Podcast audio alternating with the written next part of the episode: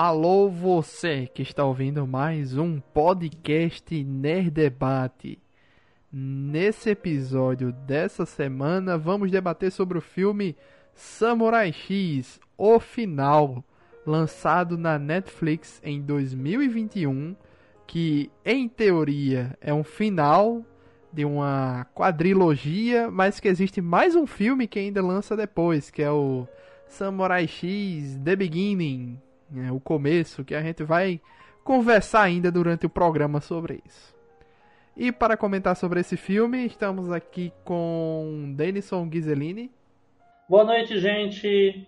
Samurai X é o meu anime favorito sobre o final da, do Bakumatsu e começo da Era Meiji. E ter assistido ele no, nas versões de desenho animado especial para vídeo foi uma surpresa para mim na época. E ver os filmes agora em live action, adaptando toda aquela ação, é uma coisa assim muito catártica para mim. Também estamos aqui com um grande fã que sempre falou desses filmes live action, Janúncio Neto. Olá pessoal, estamos aqui para analisar é, o jeito japonês de fazer adaptação para cinema, né? Que pelo jeito é muito bem aceito por lá. Eu fico imaginando se Samurai X, o, se o, o filme fosse uma adaptação norte-americana, como é que seria a reação da galera? E não podia faltar Sérgio Peixoto Silva. Bom dia, boa tarde, boa noite, seja lá o horário que vocês estiverem nos ouvindo. E, gente, que filme! Só posso dizer isso. Que filme! Né? Porque, como já nos falou, é o jeito japonês de adaptar mangá para cinema. É espetacular. Eu sou Luiz Felipe, o apresentador desse programa. Eu não conheço quase nada da franquia Samurai X. Esse é o primeiro filme dos live actions que eu assisti. Então não esperem nada demais vindo de mim. E você pode ouvir nossos outros episódios aqui do Nerd Debate sobre filmes, séries ou animes que estão disponíveis no Spotify, Deezer, Apple Podcast ou qualquer outro agregador de podcast que você utilize. Vamos lá então falar sobre esse filme. Eu eu vi aqui que em 2012 lançou o primeiro filme, Samurai X1, o filme. Em 2014 lançou o segundo, que é O Inferno, Samurai X2, O Inferno. Em 2014 também lançou Samurai X3, O Fim de uma Lenda. Aí agora em 2021 lançou mais dois no Japão, que é o Samurai X The Final e o Samurai X The Beginning, que se trata aí da daqueles flashbacks. E pelo que eu vi informação aqui, é, na verdade o The Beginning é o último filme que conta que conta mais daquela história daqueles flashbacks e foram gravadas em paralelo, né? Foi tudo gravado junto. E aquelas e... cenas já tinham aparecido em outros filmes. Aquela origem ali do, do do, do Kenshin, como ele, quando ele mata o noivo da Tomoe, aquilo já aparece no primeiro filme gravado, no primeiro live action. E parece que a Netflix também vai trazer ele em breve, foi o que eu entendi. Porque o primeiro, o segundo e o terceiro aborda, vamos dizer, o primeiro, o primeiro grande, o grande arco que é a, a, o arco de Shishio, né? Então, os três primeiros filmes produzidos, eles vão ali, o primeiro, né, originalmente, ele, ele faz uma explanação da introdução do Kenshin, né, mas já coloca ali o Makoto Shishio como o adversário, né? Inclusive tem a cena clássica da luta lá na aldeia das termas, que foi uma, muito bem adaptado no primeiro filme, né? Eu, eu só assim, eu vou fazer aqui um, um momentinho, Luiz, para ser só um pequeno disclaimer antes da galera, assim, pode ser que alguém questione, né? A opção aqui da gente foi analisar o filme, né? Os live actions. Então a gente aqui não tem, não, não tá questionando nada sobre a história do Watsuki, a obra do Watsuki, nem nada. A gente tá focando única e exclusivamente nos filmes né? Então, o Atsuki a parte, né? Análise do filme, né? E aí nos filmes seguintes, né? O segundo e o terceiro é todo o embate contra o Makoto Shishio, né? Tá. E, né, e aí tem essa agora que é o arco do, do Enishi, né? Que é no caso o Enishi, ele é o cunhado do Kenshin e ele presenciou a morte da irmã dele, que no caso era a primeira esposa do, do, do Kenshin. E aí tudo isso vai se desenrolando, aí você descobre que o Enishi, ao longo ele depois ele partiu para a China e lá na China ele se tornou, se tornou líder da máfia chinesa. Ele se tornou um contrabandista de armas e na verdade você vai descobrir lá lendo o mangá e, e também isso eles colocam logo no começo do desse filme, né? Que o Enishi ele foi quem forneceu todas as armas que o para formação do exército do Makoto Shishio.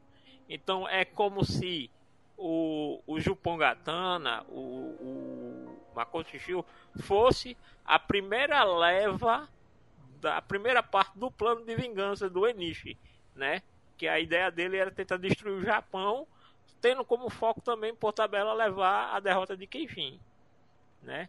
Então você descobre ir aqui no filme logo no começo, porque assim, uma coisa que a gente tem que deixar claro nesse filme, para quem leu o mangá original, tem é, é, é, basicamente assim, é uma adaptação não literal da obra, porque eles fazem várias adaptações que tiram, vamos dizer assim, o teor, vamos dizer assim, fantasioso que tem na obra original. E isso eles já vinham fazendo desde o primeiro filme. Como assim, então, teor fantasioso? Por exemplo, na, na, no arco lá no Jupongatana você tinha um cara que era um gigante. Esse uhum. gigante não está nos filmes. Entendi. Então, tudo que era tecnicamente, vamos dizer assim, fora de uma escala de realidade, eles decidiram remover dos filmes. Não está na adaptação. Mas, cara, eu vou ser sincero para você. Eu tenho a resposta já disso. Eu conversei com um amigo meu que é muito fã dos quadrinhos, do, desses live actions, é, do uhum. mangá, do anime e tal, etc. E eu questionei ele o seguinte: eu tava achando é, alguns personagens ali que eu tava vendo, eu disse, peraí, eu já vi esse personagem, é, eu já vi cosplayer desse personagem, mas eu pensei que esse personagem fosse ou de Fullmetal ou de Bleach. Eu estava achando alguns personagens muito é, é, deslocados, como se eles tivessem vindo de outro anime pra cá. Sim. Que é o Enishi e aquela gangue dele. Tem um cara lá de Dread, tem um cara lá das. Da, Sim, esse, de umas, de umas lâminas. Porque na é... verdade o, o, tem um detalhezinho aí que ajuda nessa, nesse deslocamento aí, como você disse. O, o Atsuki ele era muito fã também de quadrinhos norte-americanos, principalmente de quadrinhos dos X-Men. Então e tem muita referência de quadrinhos ah, norte-americanos na composição dos personagens do Atsuki. Por exemplo, o mestre do, do Kenshin, ele tem uma referência grandiosa ao Spawn. Que a capa dele é igual à do Spawn. Lá da Image Comics, criado pelo Todd McFarlane. Né? E um dos primeiros inimigos do Kenshin é, e o Aoshi Shiromoi tem influências do Gambit, dos X-Men. É, ne, nesse, no, que a gente vê no filme lá, o cara que tem um canhão no braço, nos quadrinhos, ele tem uma referência muito grande ao Apocalipse. Hum. Inclusive a boca dele lembra muito a boca do Apocalipse dos quadrinhos dos X-Men. E por aí vai. Então, assim, sempre é, a gente vai encontrar tanto influências dos personagens de quadrinho norte-americano como influências de personagens do jogo Samurai Showdown. É, esse meu amigo encontra... me respondeu o seguinte, que esse arco do Enishi no mangá, ele foi feito depois e o, o mangaka tava com um traço um pouco diferente e tava fazendo realmente uma parada diferente do que ele já tinha feito. Confere essa informação? Nesse caso aí eu não posso nem dizer que é mentira, porque não, já faz um tempo que eu li o quadrinho e vou ser sincero, faz bastante tempo que eu é, licença, não me informo. Aí, aí acho que agora eu posso ajudar, né? Porque eu estou aqui no meu, do meu lado, porque eu tenho a coleção completa do mangá em japonês do Kenshin, dos 28 volumes, tá? E o a saga do Inishi, no total, ela cobre, elas são praticamente 11 volumes do mangá. É muita coisa. De 28, 11 é muita coisa. Sim, e se bem que aqui, no meio desses 28, tá toda a história da Tomoe, tá o arco da Tomoe dentro da história do Enishi, tá? No filme, no filme o que acontece? Não mostram cenas lá resumidas do que aconteceu da história da Tomoe? Sim. Como ela com o como ela encontrou o Kenshin, porque ela queria se vingar do Kenshin, como o Kenshin ganhou as duas, as, as duas marcas no rosto, certo? Isso está dentro desses 11 volumes, né? Só que aí, vamos dizer, uns quatro volumes aí foram resumidos naqueles cinco minutos de, de flashback que o Kenshin contou, tava com o pessoal contando a cena. E que ainda vai é, ter é, outro história... filme, que é o The Beginning. E, é, que é baseado nos dois ovos que são baseados nesse arco da Tomoe. Sim, e tem o, a série de OVA também que é baseada nesse arco, né? Que é só a história da Tomoe, né? Certo. E é, é, assim, é uma história belíssima. Tá? Não foi é adaptado é... para anime, foi adaptado para OVA. Foi adaptado para OVA. Certo. Tá? Na, na, na série de TV, ela também existe para série de TV, mas uh, do modo como foi feito o OVA tá uma maneira muito mais detalhada. Na série de TV foram alguns episódios, mas de maneira mais rápida, né? O OVA tratou isso como se fosse um filme praticamente, né? Foi uma obra de arte isso na época, né? Tá? Porque tem aquele, tem aquele outro fator, né, o Luiz? Só quem realmente acompanhou ou a série de TV ou o mangá que vai poder entender o absorver tudo que os filmes têm para oferecer e é. principalmente a questão do que é que foi adaptado ou do que é que foi retirado, né? Como o Janúncio já bem pontuou, né? Ah, o, os como é que fala? As coisas mais absurdas foram me, um tanto quanto retiradas uhum. nos filmes, né? Ah, sim, as coisas que funcionavam em traço cari de maneira caricata dentro da história do mangá do Kenshin não existem no, no filme, né? Ou Até foram bem... atenuadas, é. como aquele lá que tem o braço com canhão, né? né? É. E, ele... e também o, o, cara dos dreads, né? Que tá lá aqui. No uhum. quadrinho, ele é realmente retratado como um afro-americano, vamos dizer assim, um negro. Uhum. No, no anime, ele não é assim. Ele mal aparece no anime, porque a saga do Enish praticamente não foi adaptada no anime. Tem um, uhum. um filme, um OVA, a, minha mente tá bem nebulosa, que aparece o Enishi, mas é uma coisa assim tão assim, no final do final do final, quando o Samurai X já tinha deixado de circular na, na mídia, uhum. que não foi uma adaptação desse arco em anime, nem em OVA. Certo? Então, assim, como o Peixoto falou, né? É, e essa questão do traço, eu não sei se passou muito tempo do, ar, do final do arco do Xixiu para começar o, o arco do Enisha. Não acredito que tenha se passado tanto tempo a ponto do traço dele mudar. Foi o seguinte, gente, deixa eu explicar aqui. O, o, volume, o volume onde começa a, a, o arco do Enishi é o volume 18 e a, o arco do, do Xixiu acaba no 17, na última página do 17. Então foi assim: numa semana ele terminou, assim, cronologicamente falando, numa semana ele terminou o arco do Xixiu e na outra ele já começou a do Enishi. Não houve, não houve pa pausa. O que aconteceu foi que realmente, se você pega o volume 18 e vai lá comparar com o volume 25, 26, realmente o traço do, do, do foi, foi sendo foi sendo lentamente alterado, viu? O Atsuki, o, o traço do Atsuki evoluiu, ne, eh, realmente deu uma turbinada nesse, nesses últimos 11 volumes, tá? Mas assim, é, em termos de, assim, se você pega do 17 para o 18, você não vai ver diferença nenhuma.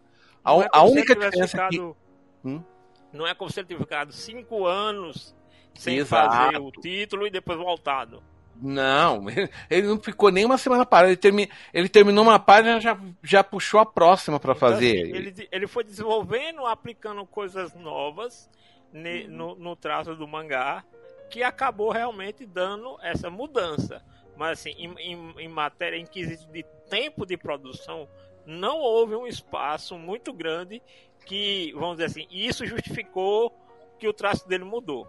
Nem ele estava fazendo outra obra no momento que também justifica. Ah, esse traço desse último arco tá lembrando o traço dele em um outro trabalho que ele fez. Ele não fez nenhum projeto simultaneamente a, ao Samurai X. Não. Não fez mesmo, e é como eu tô dizendo, eu tô com os mangás aqui e garanto, do 17 pro 18 não tem mudança nenhuma no traço dele. Tá? O que acontece é que como entra uma carga nova de personagens, porque é um novo arco, né? Uhum. E, e, isso pode ter. É, por, por, isso que pode gerar esse estranhamento que o pessoal tanto fala de anúncio. E o que eu acho, assim, o que eu lembro de, de ler na época no mangá, eu percebi que o traço no arco do, do Enishi, ele é um traço mais limpo, menos rachuriado. Ele tem menos sombras. Então talvez isso tenha impactado hum. mais se você comparar o arco do Eniji com o arco do Shishio. Mas, mas já não se sabe o que acontece? Quase todo mangaka chega um dado momento uhum. em que ele deixa o traço limpo. Sim. Isso foi assim, eu te falo porque, pelo que eu vi com Kia Samia, pelo que eu vi com. Ah, esqueci o nome, o autor do Amegami Sama também foi isso. O do vídeo Gerai, que eu também esqueci. Kozuki Fushishima. Kozuki Fushishima. Da vídeo Gerai é a. O nome dele é. Ai, do vídeo Gerai. Uhum. O Denison já tá consultando aí. Já tô consultando. Ele é o Masakazu cara... Katsura. Masakazu Katsura. Masakazu Katsura. É o seguinte, todos eles de anúncio, em algum momento, e foi uma, uma, e foi uma coisa muito rápida, assim, digo, alguns capítulos de mangá já estava isso sendo estabelecido, o traço deles fica mais limpo, por causa de, por causa de eu, eu entenda, assim, eu não sou desenhista, eu só estou falando do ah. que eu já convivi com desenhistas e eu já é, é, entendo só um pouco da técnica, digamos, né? É que chega um momento que eles conseguem dominar tanto o traço deles que eles simplesmente se livram do supérfluo, porque também eles têm um prazo para cumprir. E também existe um outro fator. Chega um determinado ponto que eles começam a colocar mais colaboradores para ajudar na arte final, no acabamento. Sim. Isso também influencia. Todos eles, todos esses, uh, esses quatro artistas que eu citei aqui, sem exceção, você vai ver os primeiros, tra o, o prime os primeiros trabalhos deles, realmente é cheio de rachura, é, é bem mais. É, não vou dizer detalhado, é mais rebuscado, vou falar desse, nesse Sim. sentido. Mas chega uma hora que fica clean e muito bonito. Uma coisa que muda também de um autor para o outro, de época, época em época, como hum. alguns estão começando as suas obras, eles fazem muito sombreado à mão. É. Com simulação Sim. em nanquim. Aí você é, começa então... a ter mais tempo, a ter mais equipe, eles começam a fazer sombreado com, com retícula. Então isso já muda muito a obra. Que é, é, que por, é, isso, é por isso que às vezes gera um estranhamento. Uhum. Perdão, pode falar, Luiz, desculpa. É, eu, eu assisti o filme dublado na Netflix. Uhum. É muito boa, achei interessante a dublagem. Tem um detalhe que eu, eu deixei a legenda ativada, porque como tinha muito nome que eu não conhecia, né? Porque é o seguinte, uhum. Samurai X. Eu assisti quando era criança na, na TV Globinho. E tem uma triste história que foi a última vez que eu assisti o, o anime de Samurai X que é, eu queria. Eu tinha visto, quando eu tava voltando da escola, eu tinha visto uma loja perto da minha escola que vendia é, katana de plástico, certo? E eu assistia Samurai X todo dia. Aí eu disse: não, agora eu vou comprar minha katana de plástico. Eu fui na loja, comprei. Quando eu cheguei em casa, a TV Globo tirou o Samurai X da programação. Foi meu. Sacanagem. Foi meu trauma de vida. Então, assim, desde então eu não vi mais nada da franquia. Nada, nada, nada. Tô voltando agora. E assistindo o filme, eu percebi que eu não curto mais. Não fico na curiosidade nem de ver os outros filmes, nem de voltar pro anime, nem pro mangá, nem nada. Pra mim, morreu aqui. Não quero ver mais, certo? Só que é, eu enxerguei coisas positivas no filme. Para mim, quem rouba o filme é o ator do Enishi, que para mim tá maravilhoso. E eu gostei muito do Kenshin. E na dublagem, não sei se não tinha na legenda, Eu não sei se isso foi uma adaptação que veio da dublagem do anime, que eu não sei se é o mesmo dublador. É, que ele fica o tempo. Quando alguém se refere a ele alguma coisa, o, é, por exemplo, dizem assim: ah, você tem que matar Fulano. Aí o tempo todo ele diz assim: este servo aqui é, se recusa Sim. a matar mais pessoas. Isso é algo da dublagem ou é do original? É da dublagem do anime. Ah, tá. Então eles. É, que ele se, ele, é, ele... Foi, uma mane... foi a maneira que encontraram para adaptar o sotaque samurai que ele usa. Porque ele fala muito de Gozaru, né? Só que isso daí é uma coisa que só os samurais que falavam. Era uma coisa do Isso é uma coisa que está desde a adaptação do mangá. Uhum. A verdade que nós tivemos da dublagem foi inspirada na tradução direta do mangá. É, eu ia chegar lá, brigar, o, mas o Jameson já se adiantou, foi isso mesmo. No Brasil, quando começaram a lançar, quando a JBC começou a lançar, eles pegaram e traduziram o, o para eu acho que para dar uma uma ênfase na humildade que agora existe no Kenshin por causa de tudo que ele fez, né? né? Então é este, ele sempre fala este servo, né? É, eu achei estranho tá? justamente por isso, porque na legenda não tinha. Ele em nenhum momento falou este servo na legenda. E na versão dublada tem. Entendeu? Uhum. Tem porque é inspirada na versão mangá lançada pela JBC. E no anime. Então é. ficou muito boa a dublagem, então, né? Adaptado muito bem. Se eu não me engano, o dublador do Queixin é o Tata Guarnieri. Se eu não me engano. No, ani do no anime, antigo, pelo é menos. No anime, no né? anime.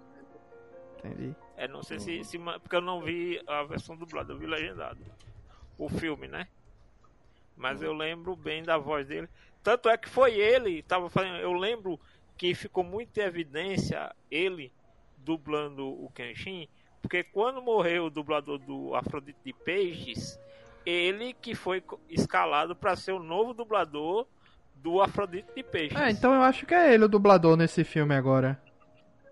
Eu acho que é ele que é, se manteve. Eu gravei Tata Guarnieri. Uhum. Então, assim, é, uma das coisas que, quando eu tava falando que se. É, para quem conhece bem a história do. do é ele mesmo, viu, Janus? Eu tô vendo aqui, ó. Aham. É ele mesmo. É, então eles mantiveram o mesmo time da, da, da, É muito provável que todo o elenco do longa-metragem, da dublagem, seja o mesmo elenco da ou parte dele seja o mesmo elenco da animação. Interessante. Né? Então, assim, você vê que o, o longa ele tem menos piadas visuais, como a gente. Nossa, quase zero. Quase, quase zero. zero. E uma coisa que eu achei muito legal, isso não é desse filme, já é de todos os live actions, é que ele tem uma fotografia que beira o teatral. Não é uma adaptação realista, porque você sente que aquele ambiente onde as coisas se desenrolam ele não tem, vamos dizer assim, um, uma preocupação histórica. Ele tem uma, uma preocupação em adaptar bem o cenário de época, que é muito bem apurado, mas fica sempre aquele que, pelo menos para mim, né, de uma fotografia teatral. Eu não consigo ver isso não. Para mim, eu até ficava curioso que cidade ou que estúdio de cinema fez a, a, as simulações das cidades, dos bairros das casas de época, do Dojo Kamiya e tudo mais, eu ficava olhando assim, gente, eu visitei até estúdio de cinema no Japão quando eu fui em Kyoto. É porque é muito clean demais para mim. Ah, não, não tá clean não. Tá muito bom mesmo. Eu, não, eu não estou dizendo que é ruim, só, só para deixar claro. Eu só não, claro, é, assim... é só a visão da coisa, claro, não, não ah. nem, nem discuto isso. Mas, em contrapartida, gente, eu achei a adaptação de, de época primorosa. Eu, desde o primeiro filme, é, como nós temos ali a, um começo de ocidentalização do Japão, você vê alguns prédios em alvenaria, você vê as carruagens, você vê algumas vestimentas de pessoas que estão ali provavelmente de passagem ou dos novos monarquistas que chegaram do Ocidente, né? E umas poucas assim apontamentos que eles mesmos falam que Olha aquilo, aquilo do Ocidente, aquilo é diferente, olha que legal. Que no começo do filme, a moça com vestido de noiva branca ocidental, que todo mundo para literalmente a avenida para vê-la passar. E isso é uma coisa que acontecia no mangá. Eu, eu nunca vou esquecer o começo do episódio, que estão comentando lá, sobre velas triangulares, que você pode navegar contra o vento, ou sobre a invenção da fotografia. No final do episódio eles vão tirar até uma foto junto, só que o, o, Sanosuke, o Sanosuke ele tá assustado porque eles acham que a fotografia vai roubar a alma deles. Ele também tá lá todo encolhidinho na foto, com aquele sorriso amarelo. Fica muito bacana isso em Rurouni Kenshin. Aham. Agora, assim, tirando isso, que de novo a percepção que eu tive, eles têm uma preocupação máxima, vamos dizer assim, o, o, o que, entre aspas, bem, bem grandes aspas, bem grandes, do absurdo, eles deixam pra coreografia de lutas. Ah, com certeza. Eu, am- eu amei as lutas Não, desse é filme. muito bem feito. Amei. Inclusive, eu Não, fiquei. Se você Eu fiquei sem entender em alguns momentos se tinha cabos ali segurando eles ou os caras estavam deslizando no chão ali com facilidade. Eu fiquei, não, mas peraí. Cara, né? se, se você vê a luta dele na aldeia do primeiro filme, é, é assim, é muito bem feita. Porque é uma cena em campo aberto, não é uma cena em, uma, em um ambiente É, fechado. quando ele anda na parede ali, eu, sei- eu tenho certeza que ele deve estar usando algum cabo ali e tal. Mas é, quando ele desliza no chão, eu fiquei na dúvida se ele tá. É uma, é uma técnica muito bem feita, ele usa isso sempre. Então, assim, Não, e, e- e em matéria de, de adaptação, ainda assim, nessa questão, por isso que eu falei assim, que se Kenshin fosse um filme da Marvel adaptado para o cinema, como fizeram o Samurai X, comparando com o mangá original, a galera teria feito protesto gigante. Porque assim, por exemplo, tem Será? coisas que literalmente não existem no arco de, de, de, de Enishi que estão no filme. Como o quê? Personagens que. Sojiro Seta, por exemplo, que era um dos Jupongatanas. Certo. Que todo mundo esperava que um, um dos grandes desejos dos fãs na época era que o Atsuki continuasse o Samurai X, sendo que com o assim, aquele não a história, mas o universo de Samurai X focando agora no Sojiro, porque o que dá a entender na Esse é o que ajuda história ele é no, o- no final? é, que ele é um dos membros, ele é o, é o segundo na hierarquia do Jupongatana. No anime, o que deu a entender no mangá era que após ter vencido o Sojiro, o Sojiro ia partir numa jornada de redenção semelhante à do Kenshin. Isso. Então, na época, todo mundo disse: Nossa, seria muito legal se agora a gente tivesse. Esse universo continuasse com o, a história do Sojiro. Sojiro, exatamente. E aí o Sojiro aparece no filme. Coisa que não tem na saga. E no mangá ele não aparece de É. jeito nenhum, ele não volta mais. Não, volta mais. Ele, Depois, ele vai depois- como andarilho. Apesar que agora tá, depois tá no, volume, relançando. no volume 17 ele simplesmente sai. A única coisa que ele fala é que ele, pra uma, pra uma mulher lá que estava fornecendo a comida que ele pediu pra viagem, falou que ele estava partindo numa jornada de 10 anos, porque uma pessoa que ele conhecia tinha demorado esse tempo todo para se encontrar. Mas o mangá não tava Ele tá continuando sendo- aí, é então tem chance dele voltar, será?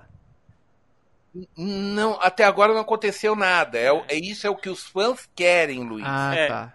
É- Todo mundo qualquer, esperava que isso qualquer fã que lê o mangá do Kenshin vai dizer isso pra você. Por que, que o Atsuki não fez uma série com o Sojiro? Não, mas é isso que eu tô dizendo. É Entendeu? porque o mangá tá continuando, se eu não me engano, né? E... É, agora é o arco de Ki- é o arco de Kyoto, é o que tá Não, o arco de Hokkaido. Hokkaido, é arco o arco de Hokkaido. Entendi. Mas, te- mas é o seguinte, eu não li nada desse arco até agora, então eu não sei se o Sojiro aparece nele. Até Tá. onde eu vi ele não aparece. Certo. Ó, tá aí, pronto. Então, E eu aquilo que, os- difícil- que os fãs mais querem, o Atsuki ainda não atendeu. Entendi. Que seria fazer. eu acho difícil mostrar- que ele apareça. Eu, Pode ser. Eu também espero, né? Porque afinal, se ele, se ele faz uma pontinha de nada no filme, coisa que ele não fez no mangá depois que ele foi embora no volume 17, É, Então- e também tem outra coisa que eu vi aqui. O autor é escritor dos filmes. Então, né? Sim. O personagem ali não tá ali porque uma pessoa É. botou porque quis, né? O próprio autor quis colocar e pronto. É isso. É porque também saíram muitos personagens, por exemplo, é, a gangue do, do, do Enishi, ela foi desfalcada de um personagem. Eu sabia que esse personagem já não estaria, porque ele já não estava nos outros filmes anteriores. Porque, de novo, tem um membro do Jupongatana, que até acho que a galera vai lembrar, se você viu o anime, você lembra que na gangue do Shio tinha um cara gordão, gigante. Não era o gigante, era um gordão. Bicho bem gordo mesmo. ele que inclusive no final do anime ele aparece, ninguém sabe que fim ele levou e aí ele aparece numa montanha sozinho. Esse uhum. cara, na verdade, tinha um, tem um ninja dentro do corpo dele. E aquilo era É o que, homem? Uma marionete. É. Aquilo é uma marionete. O, o Iwambo. O nome dele era. O, o nome do grandão era Iwambo. Uhum. Né? Que eles chamavam de bola de Meu carne, Jesus. né? O Iwambo. Isso. Só que quando chega no volume 18, você descobre que dentro do Iwambo existia um mestre das marionetes que trabalha pro Enishi. Que doideira, é. velho. Por isso que de, tudo indica que desde o começo o Jumbo Katana estava sempre sendo, vamos dizer assim, é, ferramenta do Xixiu, sem que. Do Xixiu não, do Enishi, sem que o Xixiu soubesse. Doideira, velho. Né? Então, e tanto, esse tanto cara. Que tem, tem um trecho, só lembrando, tem um trecho no mangá. Sabe aquela conversa que eles tiveram no filme, que os dois se encontram lá naquela ponte? Uhum. Sim. Tá. Tem aquilo no mangá. É, é graficamente é de uma maneira diferente, mas Sim. a mensagem é a mesma. A única coisa que ficou de fora que tem no mangá é que o Enishi fala que ele eu, eu fiquei muito eu fiquei muito feliz de saber que o, o Xixiu, o Xixiu não conseguiu te matar, porque aí me deu a chance de te matar. Sim. Tá? Só para constar, ok? Uhum. Tá? Né? E o, o hum.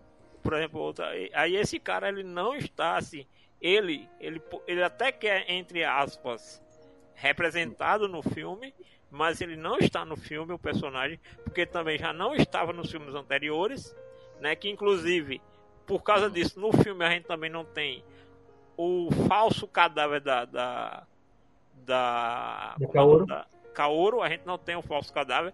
Tem uma referência a essa cena do, do falso cadáver, né? Mas o falso cadáver não aparece. Posso falar de um personagem é, que eu achei assim, puto, que eu fiquei puto na dublagem, é o. Hum Aquele que fica dando a risadinha.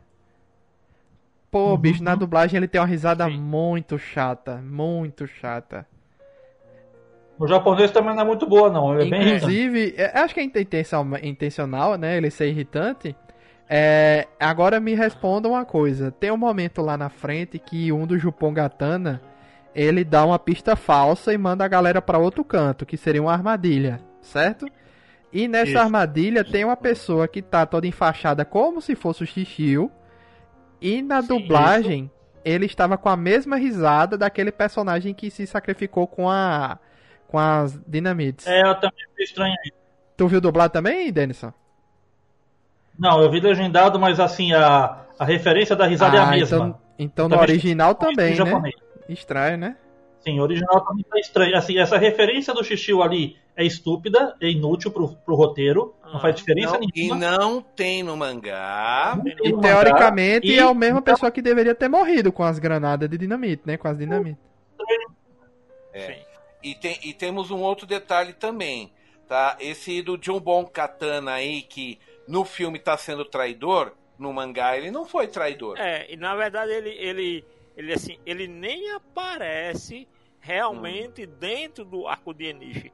Porque quando termina o, o arco do Shishio, a, aparece o que é que aconteceu com os membros do Jupongatana. Então tiveram alguns que foram presos e outros começaram a trabalhar para o governo. O colecionador de espadas, inclusive, porque ele fica como informante, não como infiltrado. Então ele é o cara. Então ele, ele aparece no comecinho do arco do Xixiu, trabalho do Xixiu não, do Enishi, trabalhando para o Saito diretamente para o Saito e ele dá algumas informações, mas no mangá ele não está infiltrado na equipe do Enishi como deu a entender no, no, no filme, né? Então é uma outra mudança bem, bem drástica que tem em relação à obra original com o filme. Assim, a gente, a gente que conhece a obra original, a gente não pode nem assim dizer, encarar como uma adaptação literal. Eles estão sendo coerentes com, os, com a linha dos filmes que eles vinham fazendo. Uhum.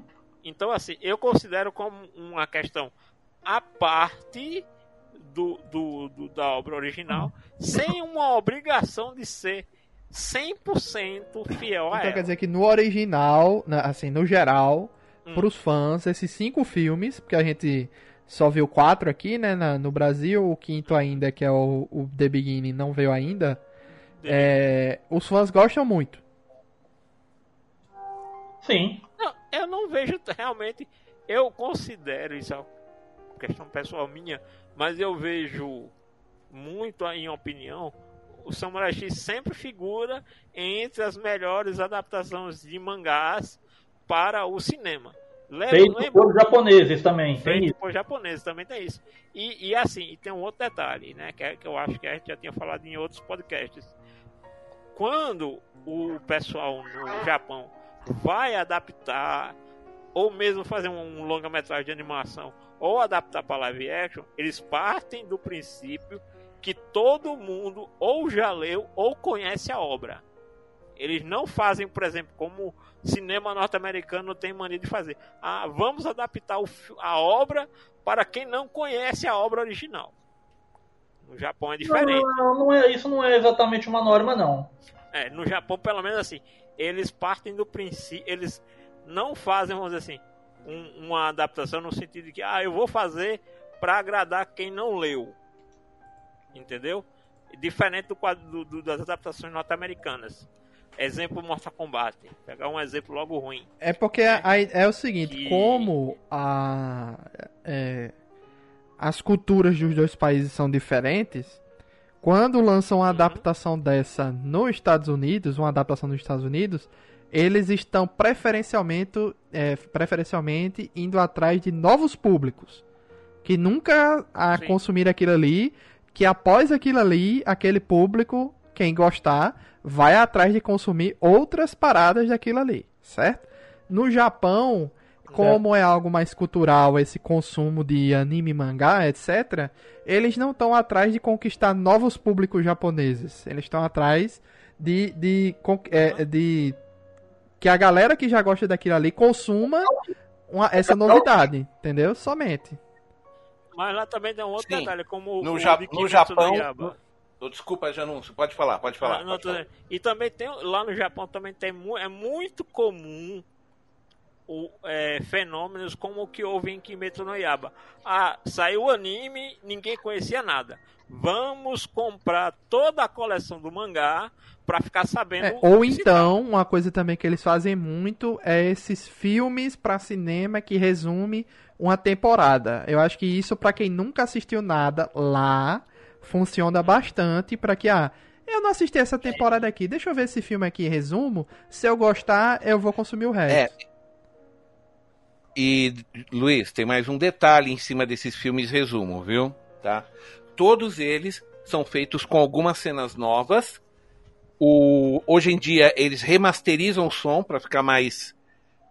dá, dá, dá uma, uma, uma sensação de de, de como é que fala, como a gente fala quando a pessoa está no cinema, não, de da pessoa mergulhar no filme, né, com uma som imersão maior. Imersão, essa era a palavra. Obrigado, Janúncio. Para dar uma sensação maior de imersão e todas as cenas originais, elas são também retocadas. Eles assim, é aquele negócio, olha, mesmo que você assistiu, você não assistiu com essa qualidade, então pode ir no cinema, tá?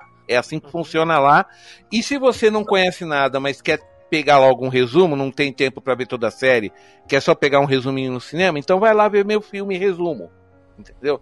É, é esses são os dois públicos-alvos de filmes. E, e aquele negócio, como o, o Janus falou, o mangá do Kimetsu no Yaiba explodiu a venda por causa da série de TV, porque ninguém quase conhecia o mangá. Tá?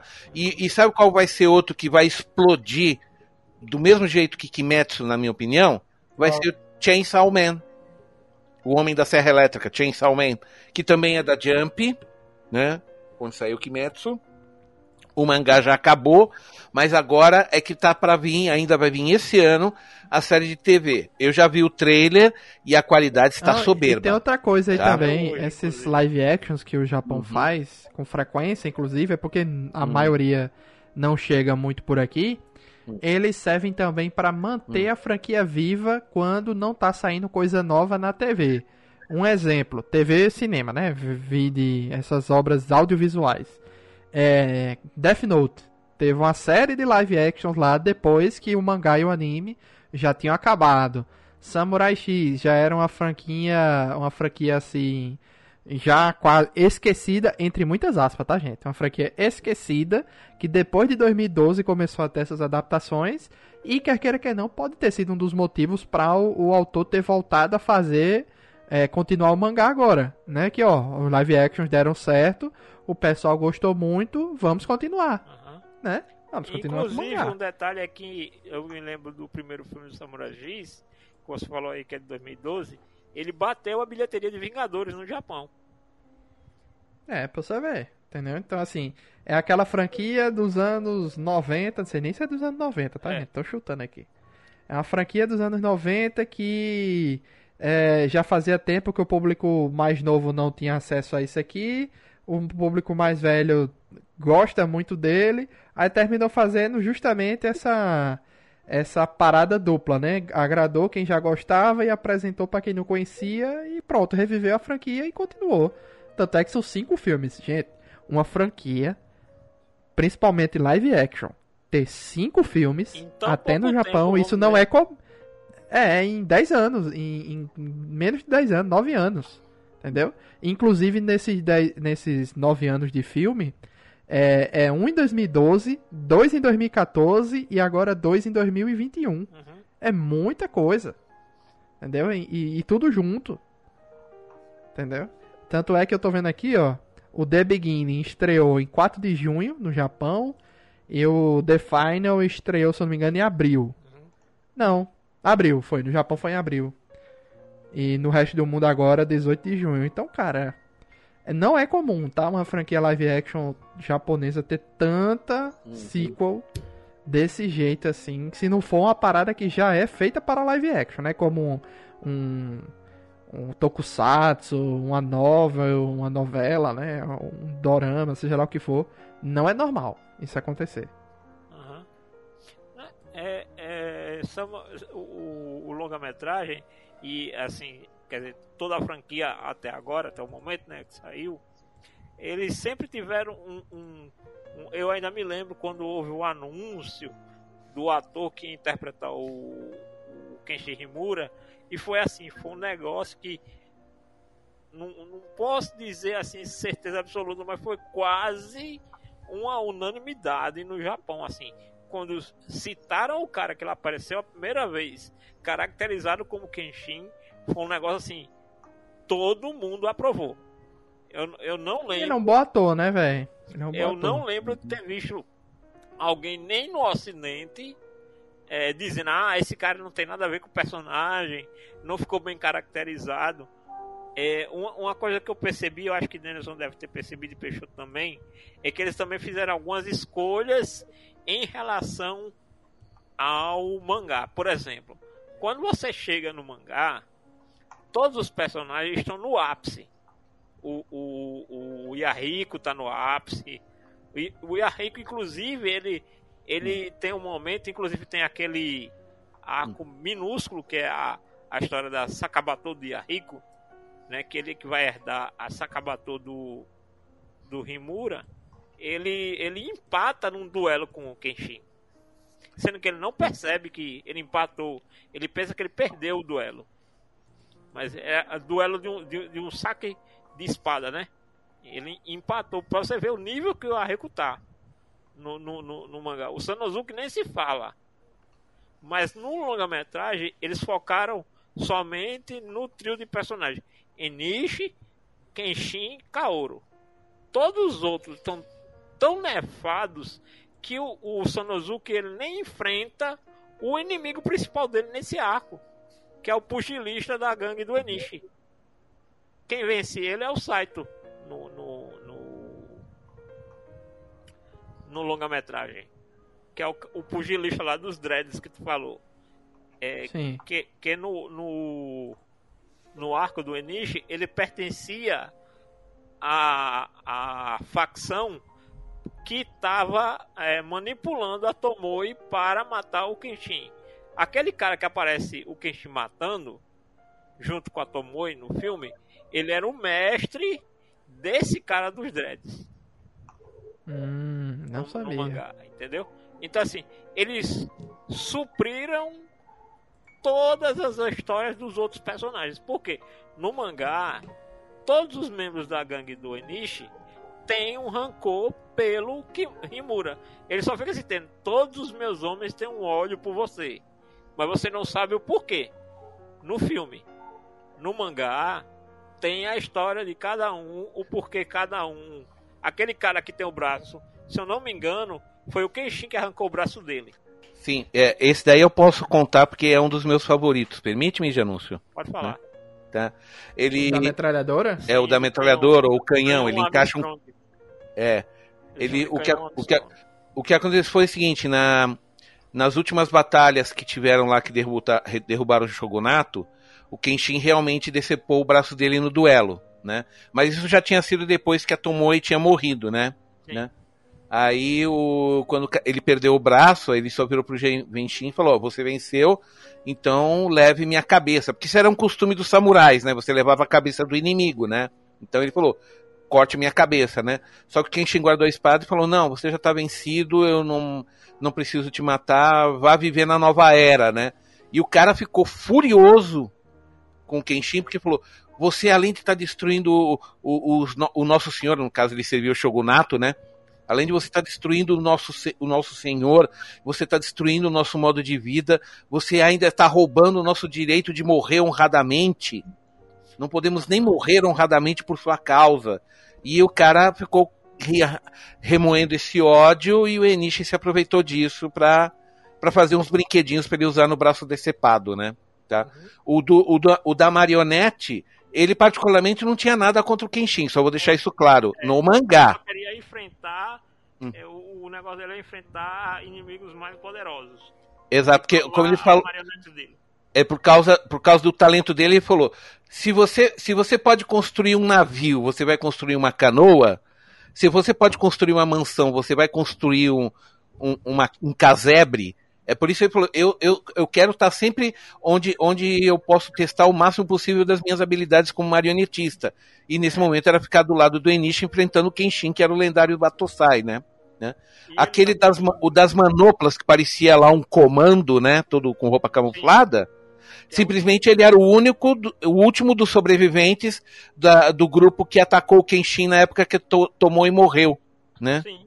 Ele, ele, aquele cara que ele, aparece na, na cena morrendo com a Tomoe, ele hum. era o mestre dele. Exato. E, ele, mas só que ele não queria vingar o mestre. Ele falou: se eu vencer você. Porque é o seguinte, ele era ainda aprendiz naquela época, por isso que ele não participou da operação, né? Então ele falou que se eu vencer você, Kenshin, eu sou melhor que o meu mestre. Era isso que ele queria provar, né? O, agora, aquele lá, o do, dos dardos, né? Que, que ficou totalmente diferente, porque no mangá é uma coisa, né? Ele parece mais um ser aracnídeo, né? Tá? Se bem que tem um lá que parece o Venom, né, Denis? Né, Janúncio, é, né? Exatamente, né? que, é, que é aquele. Ele fica aí das garras. É o das é garras, é o das garras. Aqui no filme é o que luta com o Aoshi o, e, o Aoshi. A, e a. Como é o nome da, da ajudante do. do... Missal, Missal. Missal, é, é, o que luta legal poder ver Missal de novo. E com uhum. o Aoshi. Uhum. Então, no, ca no caso ali, na verdade, é, só tinha um de. Assim, além do Enishi, na verdade, só tinha um de verdade com rancor profundo contra o Kenshin, que era o que, o que tinha o braço arrancado. Os demais era mais uma coisa de, ah, vou enfrentar o Batosai, tô afinzão. Mas que eu tô levando. E obviamente o, Shen, o Enishi não. Não se explica isso, mas obviamente o Enishi não ia ter esse pessoal todo se não estivesse pagando bem para eles, né? Tá? E o, e, e, o tal braço direito dele, para quem ele prometeu que ia deixar a organização, a máfia, depois que terminasse a vingança, no, no mangá também ele é bem diferente, viu? Sim. Visualmente falando, ele é bem diferente. Uhum. Então, e no assim, mangá tem todo aquele arco lá de que, assim, que aí no caso, como eles cortaram a questão lá do, do corpo falso da Kaoru, uhum. no mangá tem todo o arco lá que o, o Kenshin acorrenta a espada dele e vai se isolar numa favela, ela fica lá com um uhum. eremita, uhum. que até hoje ninguém sabe quem é esse eremita, só que uhum. no final do mangá, o Enishi vai para esse mesmo lugar e fica com o mesmo eremita e o eremita conhece o Enishi. Hum. É, sei que tu, eles falam quem que ele é.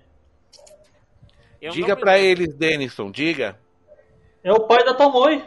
Ele é o pai da Tomoe. Então o pai do Enishi, no caso. É, Exato, também. é pai e filho, Uhum. né? Ah, então isso O- explica muita coisa. Entendeu? Tá.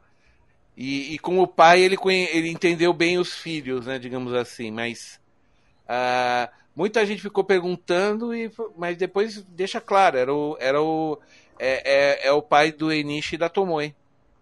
Né? Uhum. Se bem, se bem que tem aqueles detalhes também. Você lembra que no Japão antigamente tinha muita coisa de filho adotivo. Ele pode Sim. não ser o pai do Enishi, pai Biológico. biológico, tá? Mas é, é mero detalhe, mero detalhe. Não muda, não muda o objetivo final, Uhum. né?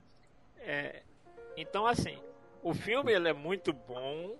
Eu acho que mesmo a pessoa que Hum. não conheça assim, o mangá, o anime, aquela coisa toda, que vai ter o contato pela primeira vez com o filme, sim, ele pode até se perguntar, ah, queria saber mais, alguma coisa assim. Mas se ele for atrás dos outros filmes, e eu acho que a Netflix vai trazer todos os outros filmes, se pegar só como tá lá o que tem hoje, o primeiro e esse, se pegar o primeiro e colocar e for ver diretamente esse, Uhum. vai suprir a necessidade.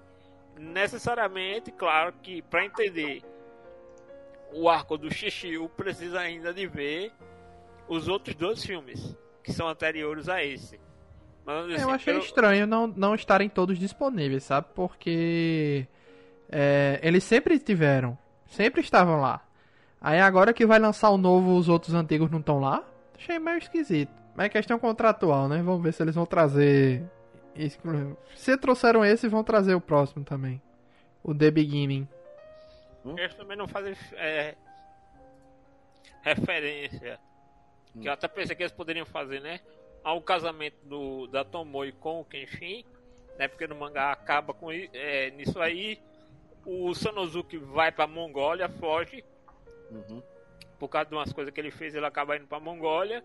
E aí é quando tem o Shinta, que é o filho do Kenshin com a Kaoru.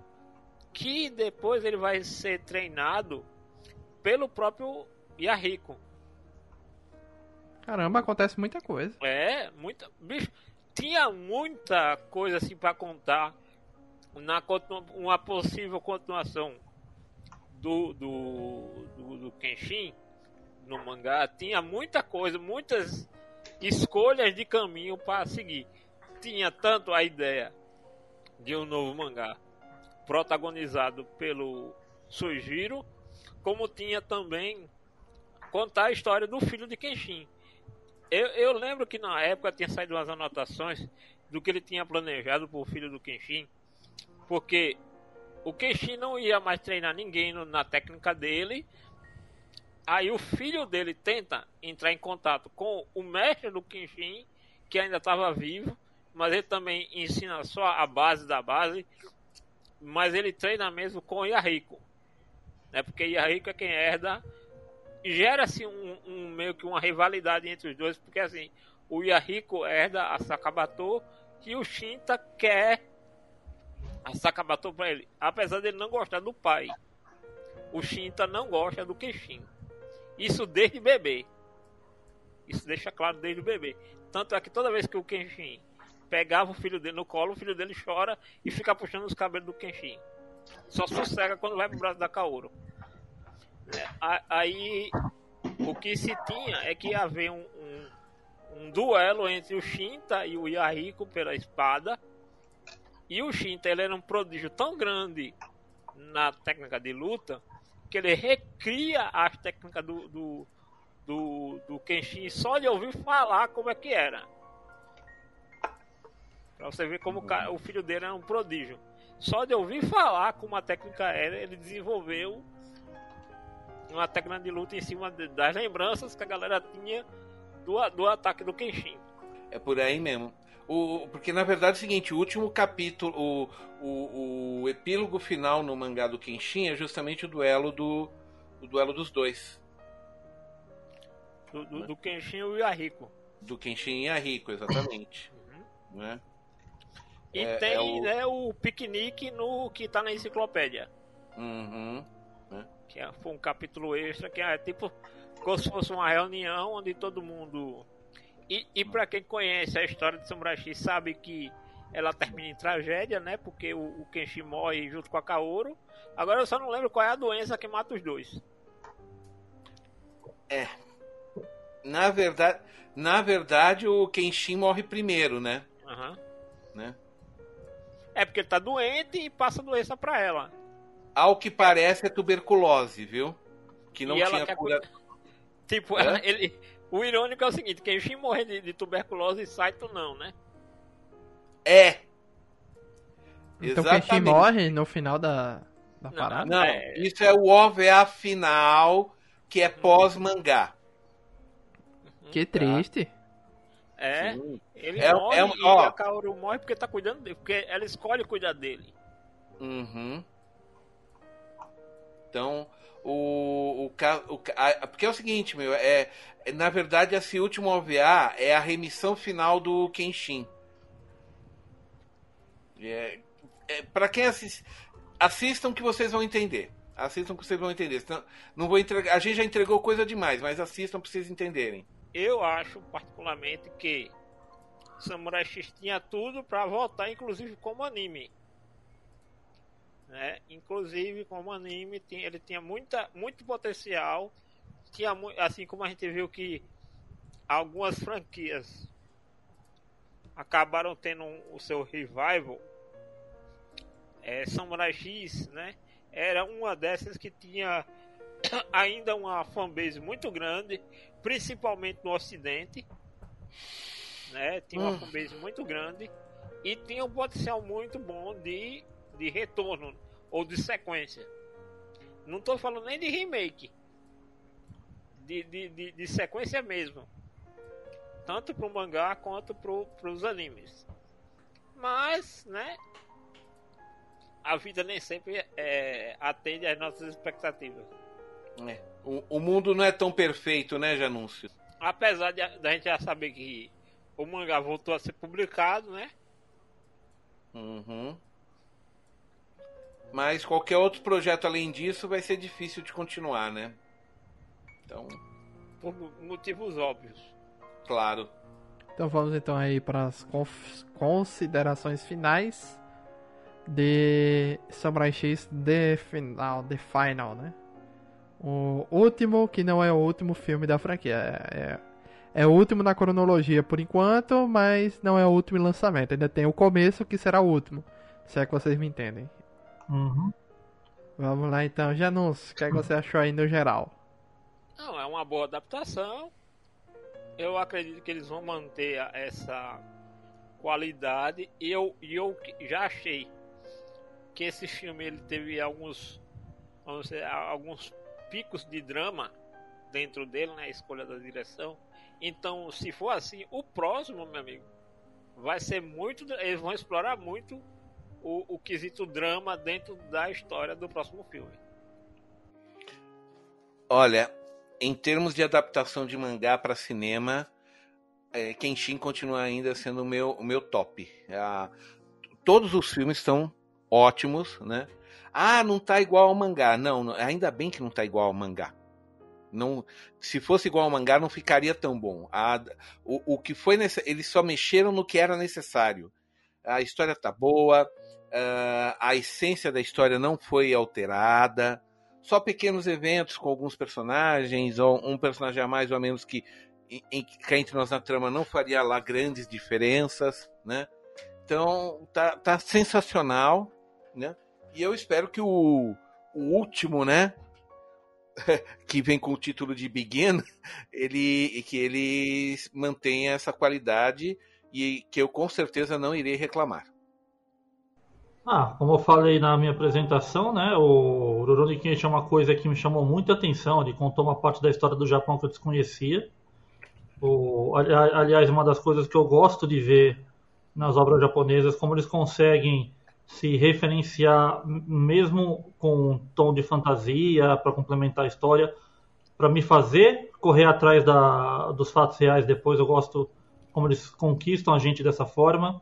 Adaptação do filme em relação aos quadrinhos é, é aquele negócio, né? Quando você vê a obra original, eu sou da opinião que se a obra original fez sucesso, você não precisa criar alterações dela para uma adaptação.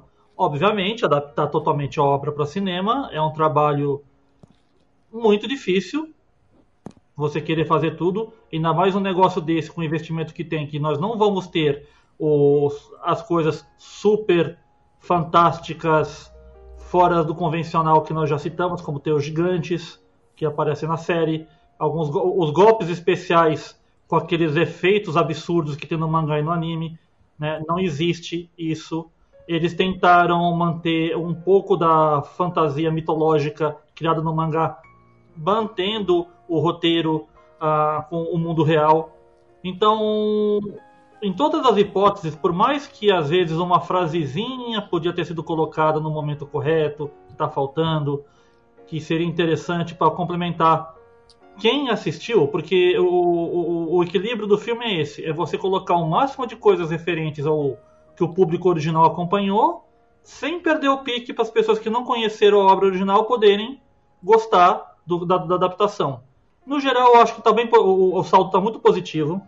Os personagens estão maravilhosamente, continuam bem referenciados à obra original. O, novamente, o, o, vilão da história é o que rouba toda a cena.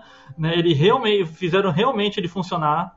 E vou falar de novo, a adaptação dos cenários uh, pra, de época, nossa, eu acho incrível ver aquilo. Eu, eu, quando eu fui na minha segunda viagem para o Japão, eu fui no, nos estúdios lá da em Kyoto da. Qual é a empresa que faz os Sentais? A Toei. A Toei. Eu fui nos estúdios da Toei e nos estúdios da Toei você tem uma cidade cenográfica japonesa é, é, da após a começo da era Meiji. Você tem ali o, um mini bairro para você visitar, faz parte das atrações da lá do estúdio do estúdio público de visitação.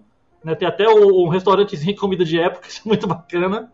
Então, assim que eu entrei lá, o que, que eu pensei? Caramba, estou, estou no filme do Rurouni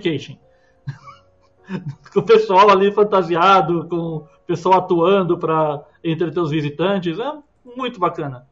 Então, olha, quem não teve oportunidade de conhecer a série, está conhecendo pelos filmes, corra atrás, corra atrás dos quadrinhos, corra atrás dos OVAs que, de animação que complementam a série de, de televisão porque é uma série extremamente curiosa, bem feita, cheia de ação, momentos assim dramáticos da história do Japão e dos fictícios criados no desenho.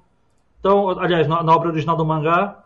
Então, eu gostei muito de ver o filme, como gostei de ver os outros. As adaptações que tiveram que ser feitas para o filme funcionar estão muito bem. Então, recomendadíssimo. É, e eu. Eu comento a mesma coisa aí. Para mim, o vilão principal rouba a cena do filme. O Kenshin também gosto muito.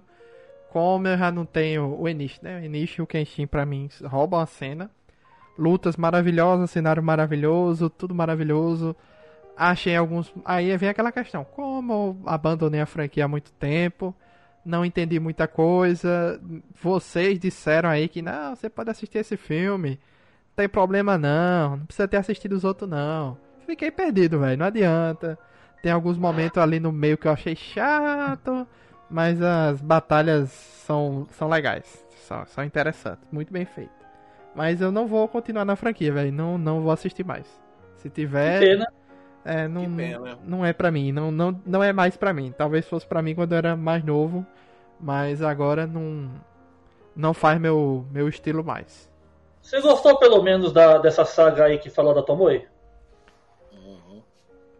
Eu, eu, fiquei curioso, mas para mim os flashbacks foram suficientes ali. Não tenho curiosidade ah, de ver então, o próximo então, filme. Você, se você gostou, dê uma última postada só na série de OVA que fala dela, que é o suficiente para você ficar impressionado com a série. Não, mas não vou, Denis. Não vou, não vou atrás de OVA essa altura do campeonato. Eu, eu vou... É uma pena, você vai perder, olha, um entretenimento incrível.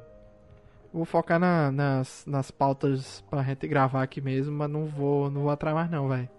Você que sabe. Pra minha franquia, dropei a partir de então, mas para quem gosta, eu acho que é extremamente interessante. Eu nunca vi ninguém falar mal dos filmes, entendeu? Então eu acho isso muito interessante. Se, não, se quem gosta não tá falando mal, é porque realmente é algo de extrema qualidade. para quem conhece e para quem gosta da franquia. Então é isso, gente. Obrigado a presença de Denison Janúncio e Peixoto em mais um podcast Nerd Debate aqui de Samurai X, o final. E quando a Netflix lançar aí o, o próximo aí, The Beginning, ninguém sabe quando vai lançar. Então, quem sabe a gente volta, né? Se a gente tiver mais livre aí de, de pautas, a gente pode voltar para comentar ele. Então, obrigado a todo mundo aí que acompanha até o final e até a próxima. Tchau, tchau. Tchau, tchau.